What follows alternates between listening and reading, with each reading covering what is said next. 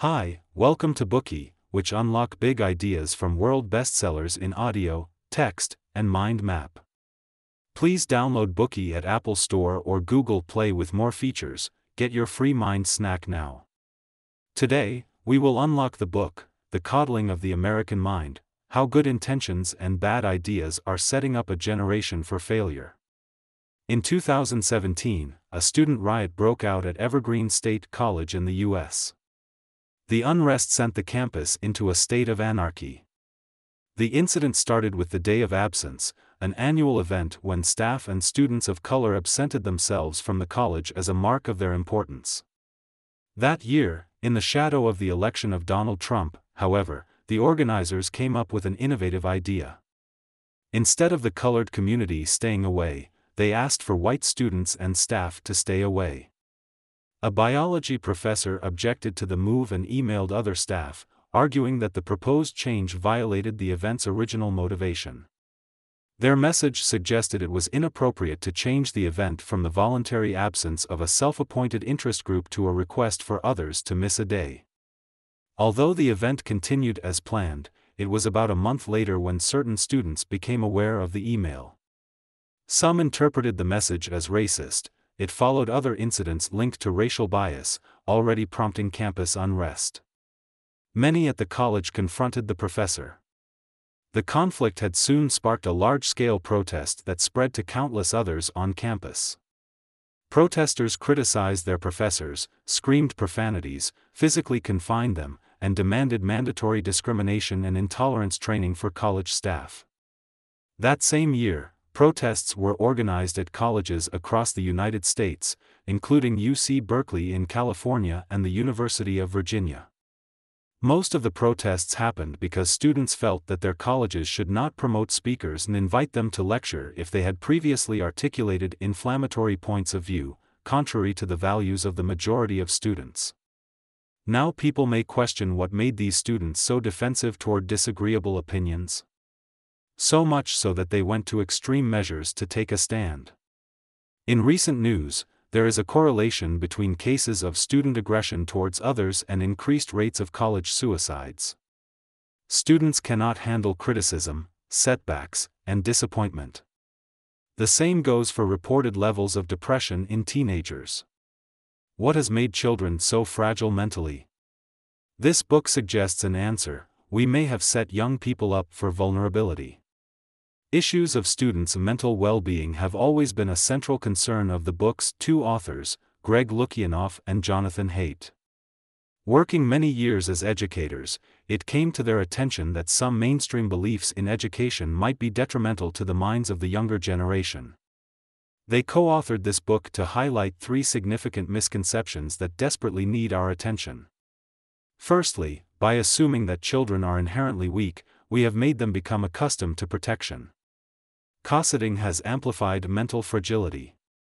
Secondly, by asking children to blindly follow their gut feelings, we have made it more difficult for them to differentiate good from bad when they need to make a judgment. Thirdly, we have led children to think that those around them are either friends or people who mean to harm. As a result, they grow up presuming that life is a battle between good and evil. In recent years, these ideas have become more and more prevalent, and the role of such assumptions forms the background to outbreaks of violence on campus. The book The Coddling of the American Mind examines the origins of these ideas and provides us with ways to counter them so that children can become more mentally resilient. Next, let us delve into the content of the book in three parts. Part 1 Three Bad Ideas That Are Harming Our Children. Part 2 Where do these bad ideas come from? Part 3 what can we do to save our children? Part 1 Three Bad Ideas That Are Harming Our Children. Bad Idea 1 What doesn't kill you makes you weaker. Some people reason that because children are delicate, we should keep them away from all potential harm. Such people assume that children flourish when they are protected. Is it true? Before answering the question, let's hear a story about peanuts. In the 1990s, American parents and teachers began to eliminate peanuts from children's diets. Since some children were allergic to peanuts, they deemed it wise to keep danger at bay. This movement soon developed to call for a total ban on all nuts and nut products in schools. What were the results of these precautions? Up until the mid 1990s, cases of peanut allergy were rare among children. In fact, only 4 out of a thousand children under the age of 8 had such an allergy. But by 2008, the number rose to 14, three times higher than it was a decade before. Why did it happen? In 2015, a study overseen by the United Kingdom's National Institute of Allergy and Infectious Diseases discovered that cases of peanut allergy surged because parents and teachers had excluded peanuts from children's diets. The research team recruited 640 infants, all under a year old and all at high risk of developing a peanut allergy. They divided the infants into two groups. For the first group, the researchers suggested that parents follow the standard precaution, which, at the time, was to exclude all peanuts and peanut products from the infant's food. However, with the second group, they asked the parents to include regular small quantities of peanuts in the children's diet. When they turned five, the children were tested for an allergic reaction to peanuts. The research team discovered that 17% of the protected group had developed a peanut allergy, whereas only 3% in the exposed group had the same intolerance. The immune system's ability to distinguish between potential threats and safe foods to eat does not come naturally. Instead, it is acquired as the immune system actively adjusts to its changing environment. After exposure to a range of foods, bacteria, and even parasitic worms, the immune system learns how to respond to real threats and dismiss false alarms. Therefore, introducing something new after a prolonged period of avoidance, in this case, peanuts, the immune system initiates an immune response mistaking peanuts as a likely threat. By contrast, eating just a few peanuts on a regular basis allows the immune system to recognize peanuts as non-threatening. Vaccination uses the same logic. We learn how to fend off dangers after being exposed to small amounts of them. This makes us healthier in the long run. In short, small harms are not as scary as we think, they actually make us stronger. The same principle applies to children's mental health. Minor setbacks and dangers encourage children to explore and come up with their own ways to solve problems. Gradually, they become more resilient, less vulnerable, paranoid, subject to cognitive distortions, extreme behaviors, and mental issues such as anxiety and depression. Nevertheless, not only are we not giving children the opportunity to learn through hardship, we protect them too much, both physically and mentally. We go to elaborate lengths to ensure that they are not hurt emotionally. So much so that even experienced college professors are warned to pay attention to what they say so that no student will feel offended.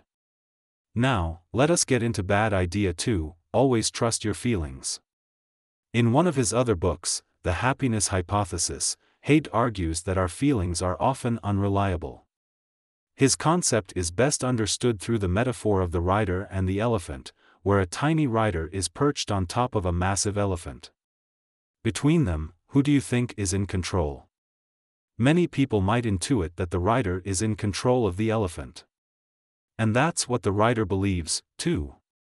But Haidt poses the question if there is a conflict between them, who will have the better chance to take control? Even the rider will admit that he is no match for the elephant in this situation. And, if the rider is an amateur, will you still credit it that he's the one in charge? Of course, he's not. He goes wherever the elephant goes. The rider is more like the elephant's servant than its master. He has simply deceived himself into believing that he is able to steer the elephant.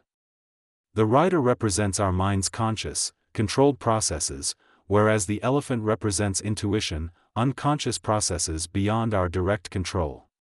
We often think we have total control over ourselves when in fact, intuition will always get the better of us. When our intuition comes from a negative emotion, we can easily slip into a second bad idea that we should follow our feelings. Our feelings draw us into irrational reasoning, such as, I have low self esteem, so my marriage is destined to fail, or, if I fail, my life will be ruined. Recently, some college professors popularized the concept of microaggression. This is a typical fallacy of the second type of bad idea.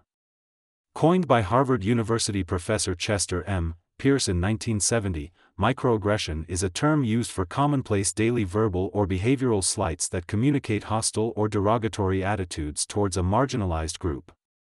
Lukianoff and Haidt argue that entertaining the concept encourages students to judge people according to how they act rather than their intention. As a result, students assume the worst of people and see the world around them as inherently hostile. Protests, forming as a response to microaggressions, have occurred in many colleges in the United States. Students use a range of disruptive strategies to demand that specific speakers be banned from campus because particular students take offense in what they say and are made to feel uncomfortable. Now, let's look at bad idea 3 there's only us versus them. This dangerous idea has its root in the ancient tribal societies of our ancestors. In these cultures, rivalries between tribes often led to wars. To protect themselves, they adopted a mindset of, it's either you or me. It was a combative attitude, and it has been passed down through our genes. It makes us prone to dichotomous thoughts, us versus them. Unfortunately, it's easy to spot such an uncompromising mindset on campus nowadays. These thought patterns seize on certain theories such as intersectionality and misinterpret them. Intersectionality is an analytical framework used to understand how aspects of social and political identities combine, creating modes of discrimination and privilege. To illustrate this theory, University of Toronto professor Kathryn Pauly Morgan came up with a diagram in which power is represented by a dichotomy separated by a central horizontal axis. The upper half of the diagram denotes privilege, the power to dominate, and the lower half denotes oppression, the lived experience of being dominated. Fourteen divisions slice through the central axis in sections like an intricate pie connecting opposite poles such as white and non-white and rich and poor. All the identities that give power, such as white skin and commanding wealth, are in the upper privileged area. Lukianoff and Haidt argue that this intersectional framework trains students to judge people from a binary moral perspective. They assume that there are only two types of people, those above, privileged and bad, and the good, oppressed people below the line. This schematic way of thinking solidifies into an us versus them mentality in students' minds. This divisive idea splits the world in two. We now identify those around us as either members of the same tribe or as evil others. From this position, we define our identity politics to guide us to collective action in opposition to a shared enemy. Identity politics refers to coalitions of people formed around shared characteristics such as race, gender, and sexuality. It is political because the shared identity group fosters the objective of achieving a common goal. For example, identity can be mobilized in ways that emphasize common humanity. A common humanity identity politics bridges religions and ethnicities, converting enemies so defined into friends through love. Dr. Martin Luther King Jr. was a leading advocate of this form of identity politics. On the contrary, in the common enemy form of identity politics, people either assemble because they share a mutual enemy or simply consider their unified group as oppositional to non members. A typical example is Adolf Hitler's use of persecution against Jewish and mass execution to unify and promulgate the Third Reich. As common enemy identity politics and ideas around microaggression gain traction in colleges, it has led to a call-out culture. Lukianoff and Haidt characterize this culture as when a student gains prestige and notoriety through identifying and exposing low-level offenses committed by people around them. Consequentially, in a climate of fear, students are constantly vigilant and use self-censorship to shield themselves from being called out, committing a microaggression or offending others. They must be on their guard and relentlessly regulate their language, dreading being the next call out victim. That concludes part 1 of this Bookey. We talked about the three flawed ideas that are harming children. The first assumes that what doesn't kill a child will still make them weaker. By adopting this idea, we overprotect kids and deprive them of the opportunities to learn and grow up among the everyday risks. The second dubious idea is making children blindly follow their feelings.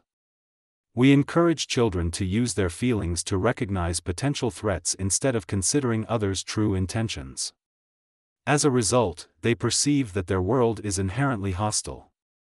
The third bad idea is us versus them thinking. It makes children believe that people can only be friends or foes. It is a mindset that puts them in endless and needless conflict with others. Today we are just sharing limited content. To unlock more key insights of world-class bestseller please download our app. Just search for Bookey at Apple Store or Google Play, get your free mind snack now. Dir hat dieser Podcast gefallen? Dann klicke jetzt auf Abonnieren und empfehle ihn weiter. Bleib immer auf dem Laufenden und folge uns bei Twitter, Instagram und Facebook. Mehr Podcasts findest du auf meinpodcast.de.